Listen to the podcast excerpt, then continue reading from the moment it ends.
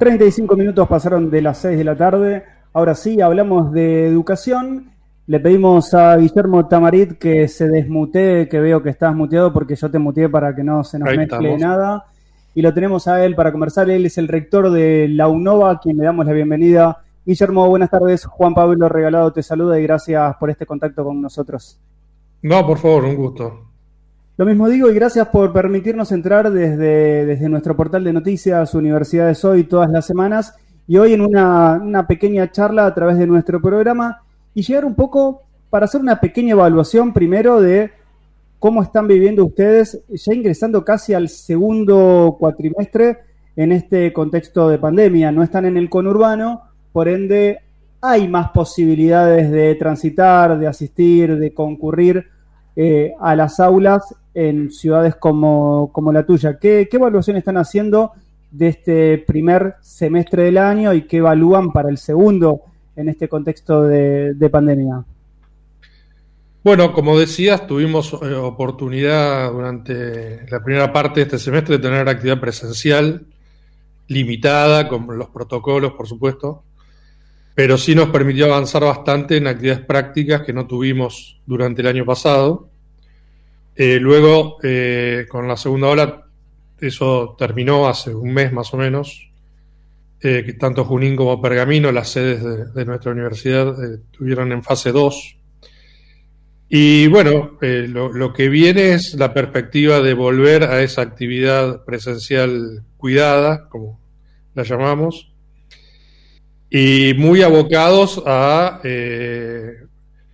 hacer primero este, una búsqueda de, de muchos alumnos que han este, discontinuado sus estudios y ver en qué situación se encuentran para este, tener estrategias eh, muy puntuales, porque lo que vemos es que eh, el año pasado fue una situación de emergencia en la cual tuvimos una respuesta razonable eh, con la virtualidad, pero que extendido en el tiempo esto tiene consecuencias importantes en conocimientos, en habilidades, en competencias Así que bueno, lo, primero que tenemos planteado es eh, esto, un, ver efectivamente cómo han ido avanzando cada uno de los estudiantes en las distintas carreras para, este, más allá de, las actividades normales y habituales, sumar, por supuesto, eh, todo aquello que vaya a reparar la pérdida objetiva que tuvimos en este año y medio.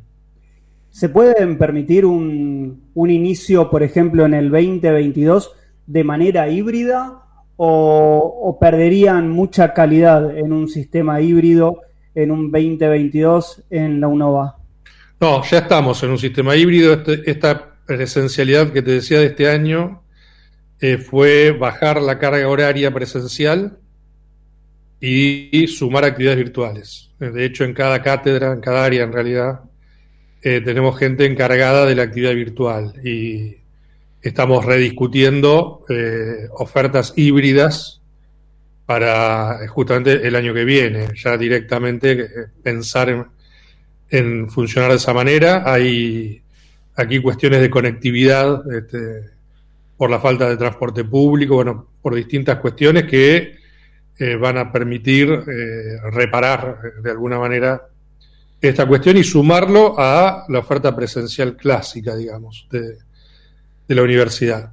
Pero eh, para todo esto hay que capacitar, hay que eh, terminar de, formalizar infraestructura eh, en las aulas, garantizar conectividad, también la formación de los propios estudiantes en, actividades virtuales, en, esa capacitación. Pero, digamos, mientras vamos resolviendo la emergencia, a su vez vamos construyendo nuevas alternativas para el año que viene.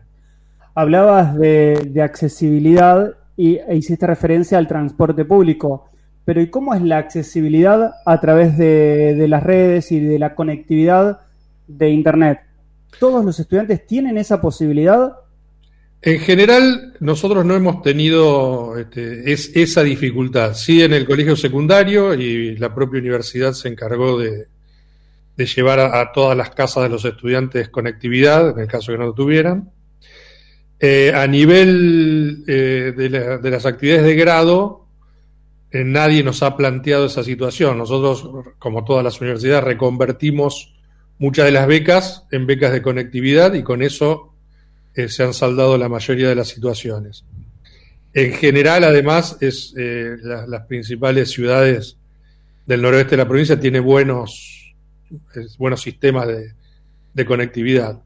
Y más, insisto, más allá de ese, lo que no nos ha funcionado bien en el tiempo es la práctica virtual académica, donde es lo que te, te señalaba, hay que capacitar tanto a docentes como alumnos porque no es simplemente estar conectados, este, requiere, para que esto sea una oferta normal y habitual, eh, de otras características, donde el primer paso, por supuesto, lo tiene que dar la propia universidad. ¿Se necesita recuperar una educación de, de calidad? ¿Se perdió mucho, tanto porque vos hacías referencia a eso, primero hay que capacitar al docente. Al principio de la pandemia yo preguntaba si a quiénes les había costado más, si al estudiante o al docente, y la mayoría de los rectores me hablaban de que el docente era al que más se le había complicado, porque los pibes muchas veces nacen con tecnología o, y los docentes no. Sí, depende mucho eh, también de, los tipos de carrera y los tipos de actividades docentes, ¿no? porque es muy variado, pero efectivamente hay... Eh, nosotros básicamente lo que vimos fueron dos momentos. un primer e inicial momento de, de cierta épica respecto a pasar de lo presencial a lo virtual y de este, saldar todos los problemas.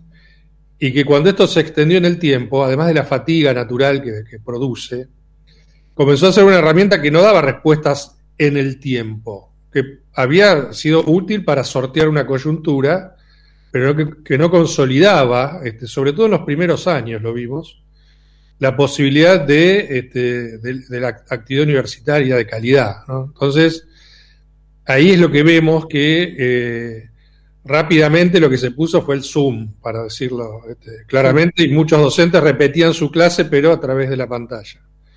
Bueno, esto tiene un límite, este, quedó muy evidente ese límite, y la virtualidad eh, académica ofrece muchas otras herramientas. Bueno, pero hay que conocerlas, hay que estar habituado, hay que construir mucho material antes de las clases, que tampoco esto sin el apoyo de la universidad es posible de realizar. Y esta disparidad entre carreras también tenía que ver en el, año de la carrera en que se desarrollaba.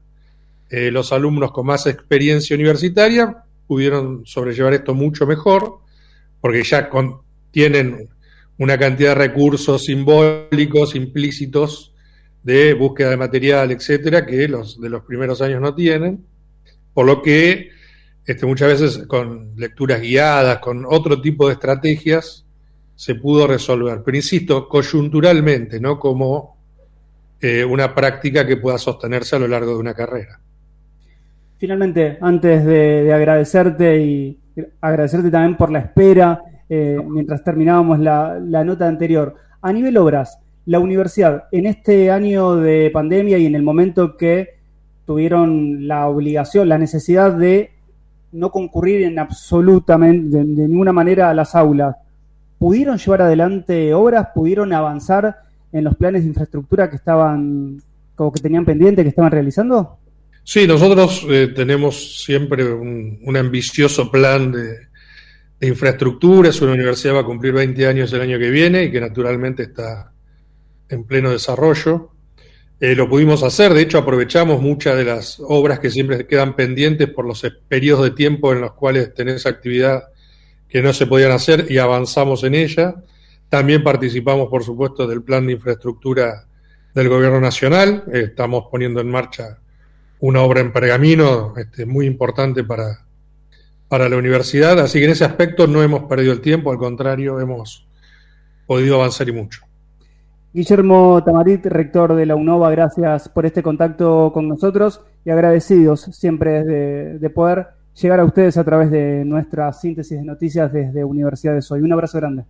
Un abrazo y muchas gracias por la comunicación. No, gracias a usted.